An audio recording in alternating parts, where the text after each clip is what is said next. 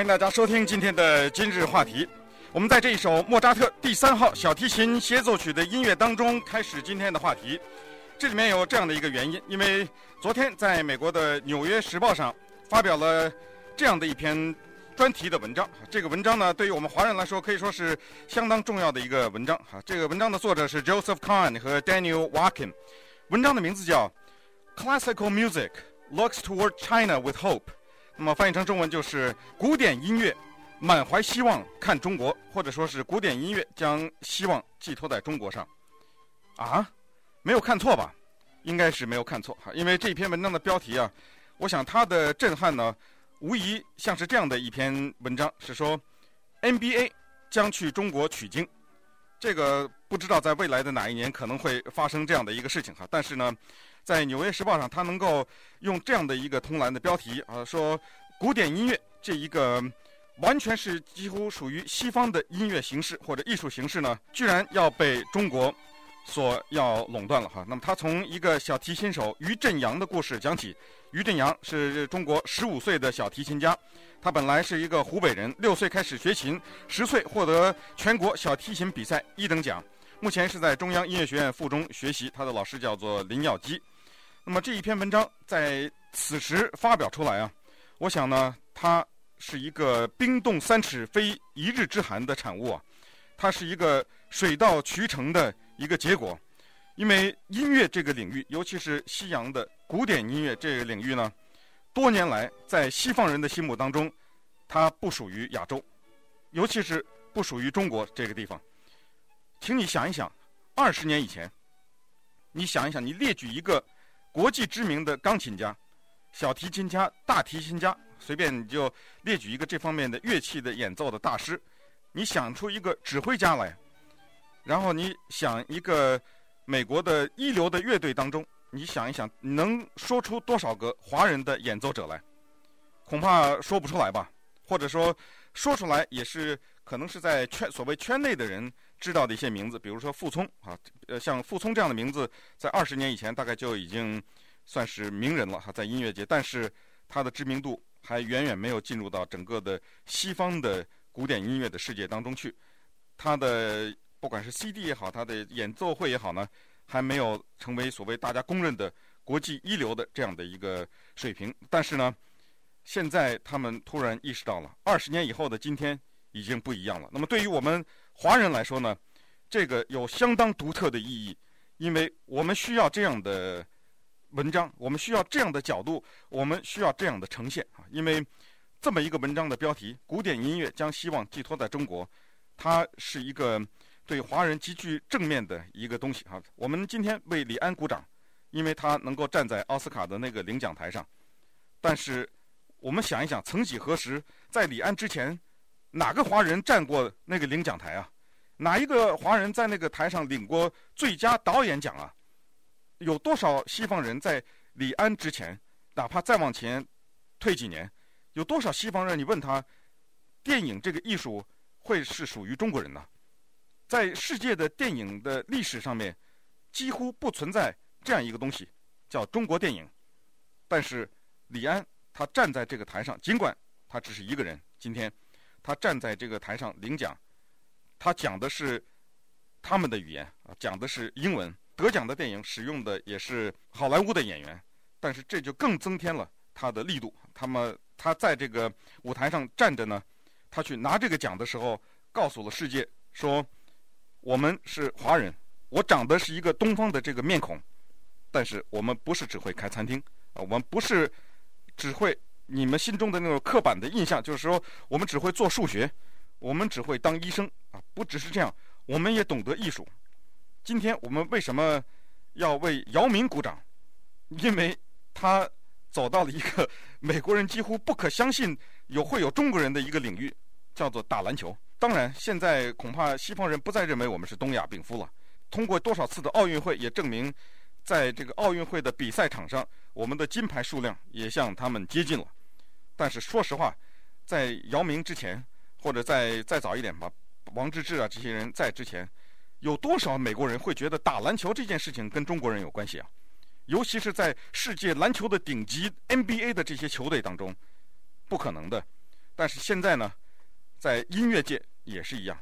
二十年前说不出中国人，现在钢琴你可以说出郎朗，可以说出李云迪来。小提琴家也有很多哈，华人的知名的小提琴家，大提琴家更不用说了哈。现在又冒出来一个唱歌剧的戴玉强，歌剧那就更是另外的一个，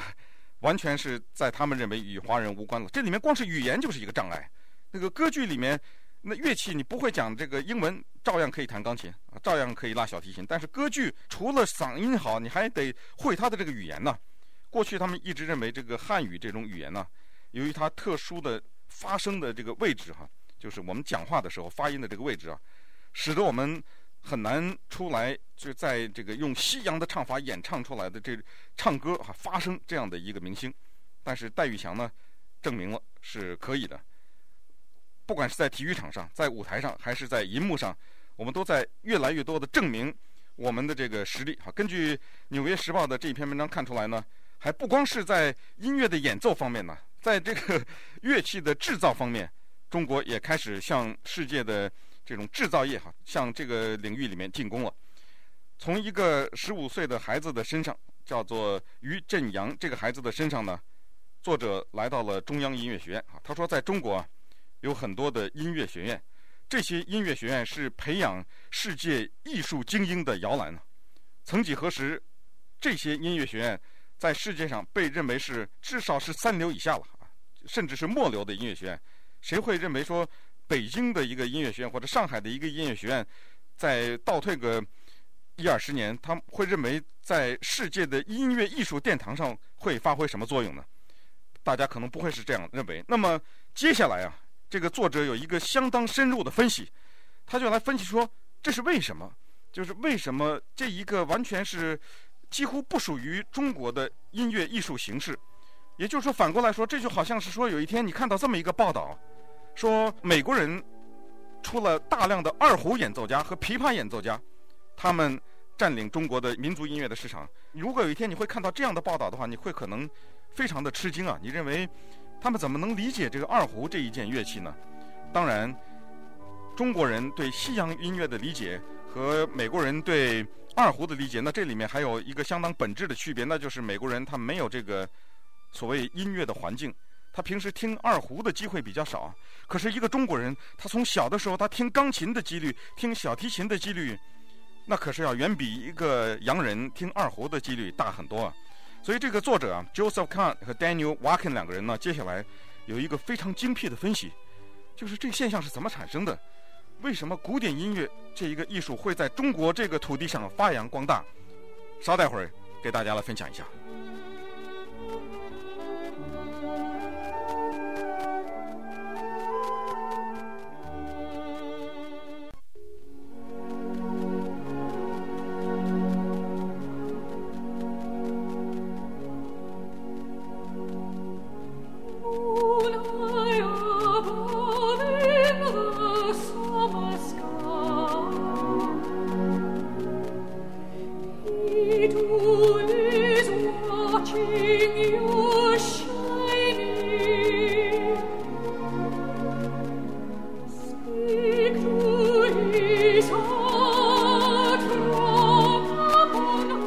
欢迎回到今日话题的节目现场，这个是德沃夏克的《月亮之歌》。今天的话题呢，是根据昨天《纽约时报》发表的一篇相当引人注目的文章所引起的。这篇文章的名字叫《Classical Music Looks Toward China with Hope》，古典音乐把希望寄托在中国。这个作者 Joseph Kahn 和 Daniel Walken 两个人，他们对这个现象呢，发出了他们的惊呼啊！他说：“中国。”是现代音乐艺术和古典音乐艺术未来的走向哈。他说，这个国家啊，它以它的经济实力在向国际的贸易和工业的进出口的这个市场呢，在大踏步的迈进。同时呢，它以一个新生的国家的新生的经济的这种经历，以它的动力和以它的人口优势，正在冲击古典音乐。呃，这里面他就有一个分析哈，他是说啊。说这个里面造成这个的原因，主要的是在于古典音乐在西方开始逐渐的走向一个衰落哈。他是说呢，就拿美国来说哈，这个古典音乐它是属于婴儿潮那一代人的音乐了。你去到洛杉矶的音乐厅去听任何的一次古典音乐，你看一看那里面的人的头发的颜色，就知道了。我那次去听那个郎朗的柴可夫斯基，我和一起去的这个朋友呢，大家有同感。放眼望去，整个的这个音乐厅里面，一片银发啊，都是一些年纪至少是在五十岁以上的人了。所以这是一个原因。另外一个原因呢，他的唱片的销量开始减少，这个连欧洲都算在内。一向是崇拜古典音乐的这个欧洲，那么古典音乐现场演出的费用增高了，因为这个里面随着经济的通货膨胀的指数啊，呃等等哈，就是场地的费用啊等等，所以现场演出的费用增高了，但是票价却在降低，因为它降低票价的目的是为了吸引更多的人去听。那么这里面还有一个更重要的原因，就是年轻人不再去听古典音乐。不听古典音乐的原因不是年轻人不喜欢，而是美国的公立教育当中已经没有再有一个课叫做音乐课了。我们在南加州的居民，如果你有四五岁、五六岁，就是六岁以上吧，七八岁、八九岁这样的孩子，他们如果是上公立学校的话，你问问他，你这个孩子他上没上过一个课叫音乐课？他肯定没有上过，这个得不算是乐队啊，不算是你到学校里参加一个乐队，你去吹这个什么吹吹号啊，吹吹黑管黑管拉小提琴，那不是音乐教育，音乐教育。是你走到一间教室里面，教室的当中或者在教室的旁边放着一架钢琴，走进来一个老师，这个老师他叫做音乐教师，他坐在这个钢琴前面讲如何欣赏古典音乐，弹琴让大家唱歌，他在里伴奏，他给大家讲怎么认五线谱，什么叫做和弦，为什么在一个乐曲当中有高潮，这个乐曲当中什么叫做第一乐章，一个管弦乐队是怎么组成的，多少是第一小提琴，有多少个中提琴，多少大提琴，什么叫做管乐，以及在这个古典音乐中，什么叫做巴洛克式的，什么叫做浪漫式的，这才叫音乐课，没有了。那么对于这个呢，有一个电影在这里可以跟大家推荐一下，它叫《Mr. Holland's Opus》，这是一个几年前的由 Richard Dreyfuss 主演的一个电影。电影有点煽情，但是还是相当值得一看的，因为它是对这个现象发出的最后的一个悲叹，就是在这个国家。说出来也是世界的超级大国，说出来也是经济很发达的国家，有两个课从公立学校中消失了，一个叫音乐，一个叫美术。当然，华人比较重视教育，把孩子送去学钢琴、学画画。但是理论上讲，从一个素质的培养上来讲，那是应该在学校学的。一个学校应该有一种老师叫美术老师啊。在《Mr. Holland's Opus》这个电影当中呢。Richard Dreyfuss 演一个不得志的音乐家，最后被迫到一个中学里去教音乐课。但是呢，他在教音乐课的这个当中啊，他发现学生呢对音乐的无知，以及他对这个传播音乐的美的这个东西的热情。但是后来发生了什么事情呢？后来由于经费的原因，有一天终于校长把他叫到这个办公室里说：“对不起，我们的音乐课要取消了。”因为我们的预算只能让孩子学那些主要的东西，那么 Dreyfuss 就问这个就是 Mr. Holland 就问这个校长，请告诉我什么叫主要的东西啊？啊，数学啊，写作啊。这个时候呢，Mr. Holland 说了一句非常有力的话啊，他说：“没有音乐，他写什么呢？他是学写作啊，可是你没有学过音乐，他写什么呢？”这个不要狭隘的理解为说，呃，人写文章都是写音乐，不对。他的意思就是说，音乐是想象力啊，音乐是创造力。如果你扼杀了他的想象力，你光给他一个电脑或者你给他一支笔，他写什么呢？当然很无奈了。最终他失去了这个工作，在呃美国的公立学校当中，终于音乐课消失了。他呢？也只好就退休了，但他大概是在美国的公立学校音乐课消失的最后的那一个关口发出的最后这么一声悲叹了哈。还有一个原因，请你打开电视台，哪怕是一百个电视台，两百个频道也好，你还能看到一个频道，这个频道二十四小时只播古典音乐吗？你还能看到吗？没有吧。但是二十年前，这样的频道有好几个，那欧洲就更不用说了。在一个月以前吧。我们洛杉矶曾经是两个 FM 的广播电台是二十四小时的古典音乐，大概也就是在一个月以前左右，KMZT K Mozart，你再去听一听，没了，变成乡村音乐了，只剩一个古典音乐台了。我估计啊，再给他个一两年啊，KUSC 另外的一家古典音乐台，可能你再打开，已经变成 Britney Spears。当然，几年以后他已经不红了，可能又是什么新人了，大概又变成流行音乐了。那么，我想，当古典音乐最后的一个广播电台的频道从空中消失的那一刻，我想我们都应该沉思一下，那到底是人类在进步啊，还是在后退啊？还有，在过去的二十年中，美国。一共有十七个大中型的交响乐队关闭了，没了。这些交响乐团的团员消失了，他们以什么为生呢？他们以教课为生，教学为生。因为学生在公立学校上不到音乐课了，那么包括主流也一样啊，他们的孩子也想学音乐，需要老师啊。这些专业的演奏者们，他们只好去从事教这些孩子的这样的一个工作了，失去了这种演奏的机会了。再有就是 CD 的销量。二十五年以前，一个古典音乐的 CD 的销量，它的成功是以数万计算的。现在只要过了千，他就算是成功了。只要这个古典音乐的 CD 卖了两千片，他会高呼，他说这个音乐成功了啊！这是美国西方的情况。我们再看看现在的中国，目前中国学习钢琴的学生三千万，这是根据《纽约时报》的报道。学习小提琴的学生。一千万。中国音乐学院不多，有各个城市大概都有，各个省吧都有一些哈，北京啊、上海啊，什么包括东北啊、呃广州啊这些地方都有音乐学院。每一年报考音乐学院的学生是多少呢？二十万。一九八零年大概不到几千人报考全国的这些音乐学院，去年是二十万，而且今年这个数目还在。逐步的增加。另外有三种乐器，一个叫做钢琴，一个叫小提琴，还有一个叫吉他。这三种乐器目前中国它制造的数量在全世界居首位。在中国，一共是生产了，在去年是三十七万个钢琴，一百万个小提琴，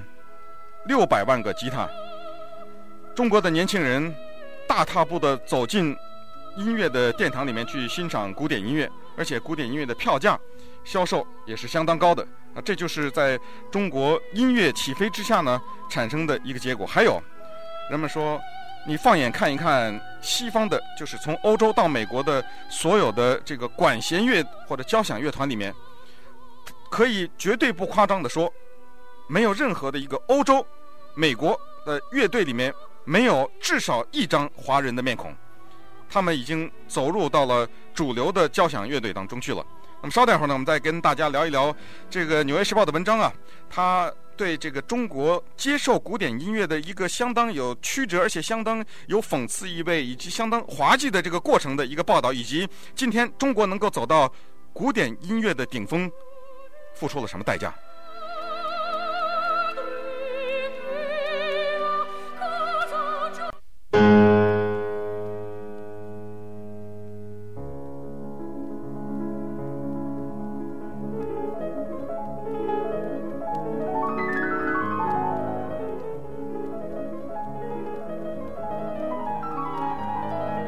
这是李云迪弹奏的肖邦升 C 小调幻想即兴曲。说到李云迪呢，人们看到了这么一个非常奇怪的现象哈，在美国这个国家，请你想一想，有一个事情是不可思议的：Nike 这一家体育用品公司，如果他要做一个广告，是宣传他的鞋或者宣传他的体育用品的话，你想一想，他有可能请一个弹钢琴的人去给他做这个广告吗？但是他在中国找的做广告的这个人是李云迪，是一个弹钢琴的人。他是出于什么样的一个考虑，他请这个李云迪来做这个广告呢？非常简单，这个人全中国都知道他是谁。在两千年的时候，刚刚过了十八岁的李云迪一举获得肖邦钢琴国际大赛的第一名。这个当时非常消瘦的青年人站在波兰华沙的这个领奖台上的时候。他也是第一个东方的面孔站在这儿，他同时也创造了是年纪最小的一个获奖者，同时他还创造了这么一个记录，这是在肖邦钢琴大赛十五年没有出现过冠军以后的脱颖而出的这么一个年轻人，所以连 Nike 都会想到过他。那么，请你想试问一下，在美国说，如果有一个广告，不是体育用品的广告，任何的一个广告，说我请一个钢琴明星，弹钢琴的人来做，你问问这个美国人，你看他说得出来，说不出来？不，咱们不算是现在，呃，比如说在美国比较知名的这个郎朗，你就问一个美国人，你说，请你告诉我一个在你们国家现在最有名的一个弹钢琴的人，你听听他说得出来，说不出来。但是在一九五几年的时候，甚至到一九六几年的时候，每个人都能说出来。当时的若干个钢琴大师，可能甚至到七几年的时候还能说出来。但是今天，李云迪能够站在国际的领奖的这个舞台上，今天郎朗能够他的 CD 出现在美国的音乐或者卖唱片的这种地方，那是经过了一段非常滑稽的，可以说是一个一段非常曲折的、非常非常具有讽刺意味的一个奇特的历史。今天讲的是《纽约时报》昨天刊登的一篇文章，就是它的标题叫《古典音乐将希望放在中国》。在这篇文章，他就说啊。古典音乐这个东西啊，它是在差不多十六世纪末、十七世纪初进入到的中国。当时一六零一年，在这个万历年间呢、意大利传教士利玛窦就是 Matteo Ricci，他见明神宗，当时呢就献给明神宗啊一个乐器，这个乐器呢叫 clavichord 啊，这个东西是什么呢？叫做击弦古钢琴啊。另外呢，就是其他的一些传教士，像什么这个庞迪我呀、汤若望啊，这是著名的，是约翰·阿当·沙万贝尔哈，以及像什么徐日升啊、Sancho Pereira 以及这个德里格这些人啊，Perini 哈，这些人呢，他们是一些非常精通西洋音乐的传教士，他们来到了这个中国呢，开始在呃从这个明清的这些宫廷里面传播。这个古典乐哈，让他们见识一下，说西方的音乐是什么样子的，西方的乐理是怎么一回事情。说到这些传教士呢，我必须得稍微讲几句哈。这些人是中国历史上，也是世界历史上一些极为不可思议的人，因为他们不是普通的传教士，他们肩负着罗马教廷派给他们的使命，将耶稣基督他的教义传给远在几千里以外的这些华人。但是他们绝对不是普通的传教士，这些人，他们讲着流利的汉语，他们懂得天文，懂得地理，懂得数学，懂得文法，懂得乐法，以及他们会亲手制作一些非常复杂的科学仪器。你比如说刚才说到的这个利玛窦，他曾经和中国的徐光启合著过一本书，叫做《几何原本》，这是探讨数学几何学的一个非常重要的一个著作。我不知道当今的传教士有几个人可以写出一本几何原本来。他曾经写过测量法义，他还有天文地理学方面的著作。当时刚才提到的这个汤若望，他曾经以西洋的历法重修中国的历法，曾经写过一部重要的历法著作，叫做《崇祯历法》呀。现在的人有几个人写得出这样的书来？他曾经将日食、月食这个以及石亏及起伏的这个分秒方位绘成一个非常复杂的一个图册。他还亲手制作过浑天星球、地平日晷、窥远镜等仪器，可以思议吗？那个时候的人。刚才讲过这个利玛窦向神宗进献过这个玄机古钢琴呢。实际上后来的这个德里格呢，就是 Pedrini 呢，他也是在一六七零年的时候呢，向康熙传授过西洋音乐。康熙非常喜欢这个当时的西洋的这些乐器哈，他觉得这种乐器奏出来的这个声音呢，呃，非常的好听哈。于是他自己也提出来要学。后来呢，他就学这个所谓这个铁丝琴呢，就是刚才说的这个玄机古钢琴哈。哎，学的还挺有心得的。呃，根据这个古书是有这么一段记载哈，他是说，呃，由内造西洋铁丝琴啊，上上就是指的皇帝啊，上亲服普烟咒一曲。啊，普烟咒呢是一个道家的一个曲目哈，他居然能在钢琴上弹出这个普烟咒这个曲子来。那么当时呢，一个在宫廷中任职的意大利神父叫做马国贤呢，后来他这个回忆里回忆录写过，他说康熙非常想成为两个东西啊，一个叫数学家，一个是音乐家，他为这个东西非常的痴迷啊，就让他们让这些西洋人教他哈。那么后来呢，他还为这个康熙皇帝写了一个奏鸣曲，专门的奏鸣曲，还编写了一个音乐的乐理的专著，叫做《律吕正义》哈。你想想，这些人，呃，他还为这个康熙写了叫做《菩提里小提琴协奏曲》，而且康熙呢，当时培养了一帮宫廷的乐师，让他们学习西洋乐器，组成了一个小小的乐队，要求他们在演奏的时候呢，要穿上洋装，而且还要戴上那个西方人的这种假发呀，呃，就是那个。白白的那个哈，就是我们在画像上看到的那个呃莫扎特什么他们这些呃奥地利的演奏家带的这个给他演奏古典音乐。那当然了，后来呢，之后就中国就进入到了战乱的时间，后来产生了什么鸦片战争啊。从那之后呢，这个国家呀就一蹶不振了哈，不光是经济上呃走向下坡，而且呢，一直到可以说直到了中国的这个文化大革命之后这么漫长的一段时间里呢。这个国家与古典音乐就无缘了。那么稍待会儿呢，我们再看一看当今的一些优秀的青年人，他们之所以在世界的艺术的殿堂上能够走到顶端，他们付出了什么代价？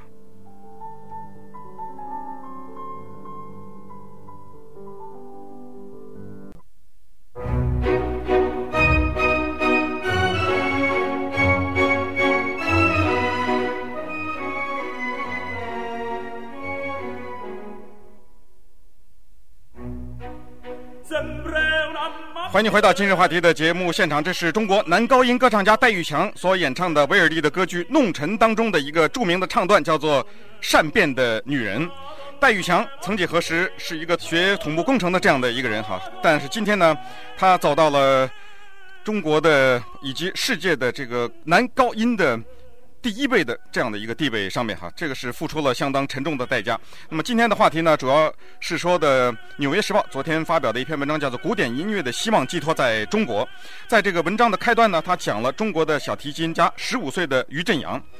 于振洋九岁的时候获得全国小提琴比赛一等奖，当时他的母亲面临这样一个决定：要不要让自己的孩子放弃学业，全力的学习小提琴？那么当时呢，家里就做出了这么一个重要的决定，母亲辞去了工作。把他从湖北带到了北京，两个人在音乐学院附中旁边租了一个非常便宜的这么一个只有一间房子的一个公寓。那么当时呢，母亲陪着孩子上课，陪着孩子学琴，陪着孩子去演奏会。晚上让孩子在房间里睡觉，母亲在这个走廊里弄了一小块空间。每一天晚上，他妈妈睡在这个走廊里面。他睡在走廊里的原因，就是因为这个房子里，他要让这个孩子啊练琴练得很晚。那么练板的，他是没说这个房子呢要有足够的空间，不能再进去第二个人，因为有了足够的空间，他听这个小提琴的声音才是正确的。我不知道这个是哪个老师跟他讲的哈，这个练琴的时候不能在太小的这么一个空间里面。而且呢，于振洋现在他回忆说，他当时苦练小提琴，当时一个愿望，看着自己的父母为他付出这么大的代价，他说我一定要练到这么一个程度，就是有一天我拉琴的时候，要对方不看我的脸，他不知道我是一个中国人。因为在现在这个古典音乐的乐坛上面呢，还有一些专家认为说，中国人拉这个古典音乐或者演奏古典音乐，所谓的中国腔啊，他说我要回避这个东西。于振洋只是这一代人当中的一个代表，实际上这一代人他们没有童年。这个里面有一个最有代表性的一段发言，就是李云迪母亲回忆他当时让孩子练琴的这么一个经过，我们听听他怎么讲的。每天的就是学习啊，练琴啊，或者是就很枯燥。当时的时候呢，我是安排的他，就是每天都有半小时，可能就看一下动画片啊，调节一下呀、可有一天晚上我回来的时候，呀，我一发现他还在看电视机，当时啊，心里啊就特别的就说不出来，可能那时候就很气愤呐、当时的时候我就一下就火了，就赶快到楼下以后叫了一个那个三轮车。叫那个车夫跟我一块上楼，就把那个电视机抱着就走了。哎呀，云迪啊，一看见我把电视机拿走了，他就求我呀，说妈妈呀，你千万别把电视机拿走，我再也不敢了。那时候就哭啊，使劲哭，求我，就说妈妈，你真的要是把电视机拿走了，我就什么都没有了。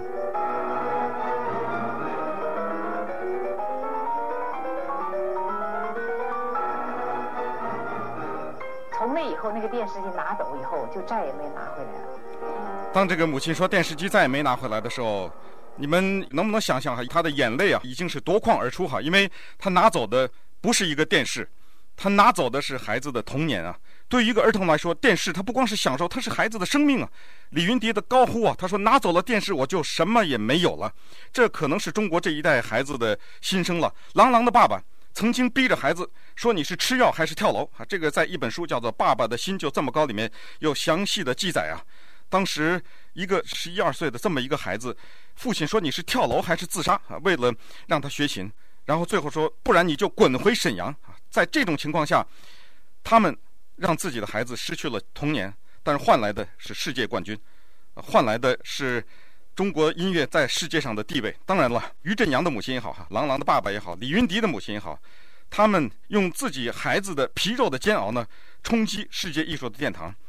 他们可能是想让世界证明说，中国人也有能力演奏这个东西哈。在古典音乐当中，实际上古典音乐的精华，数百年来它经受了时间的考验，成为人类文明辉煌的遗产。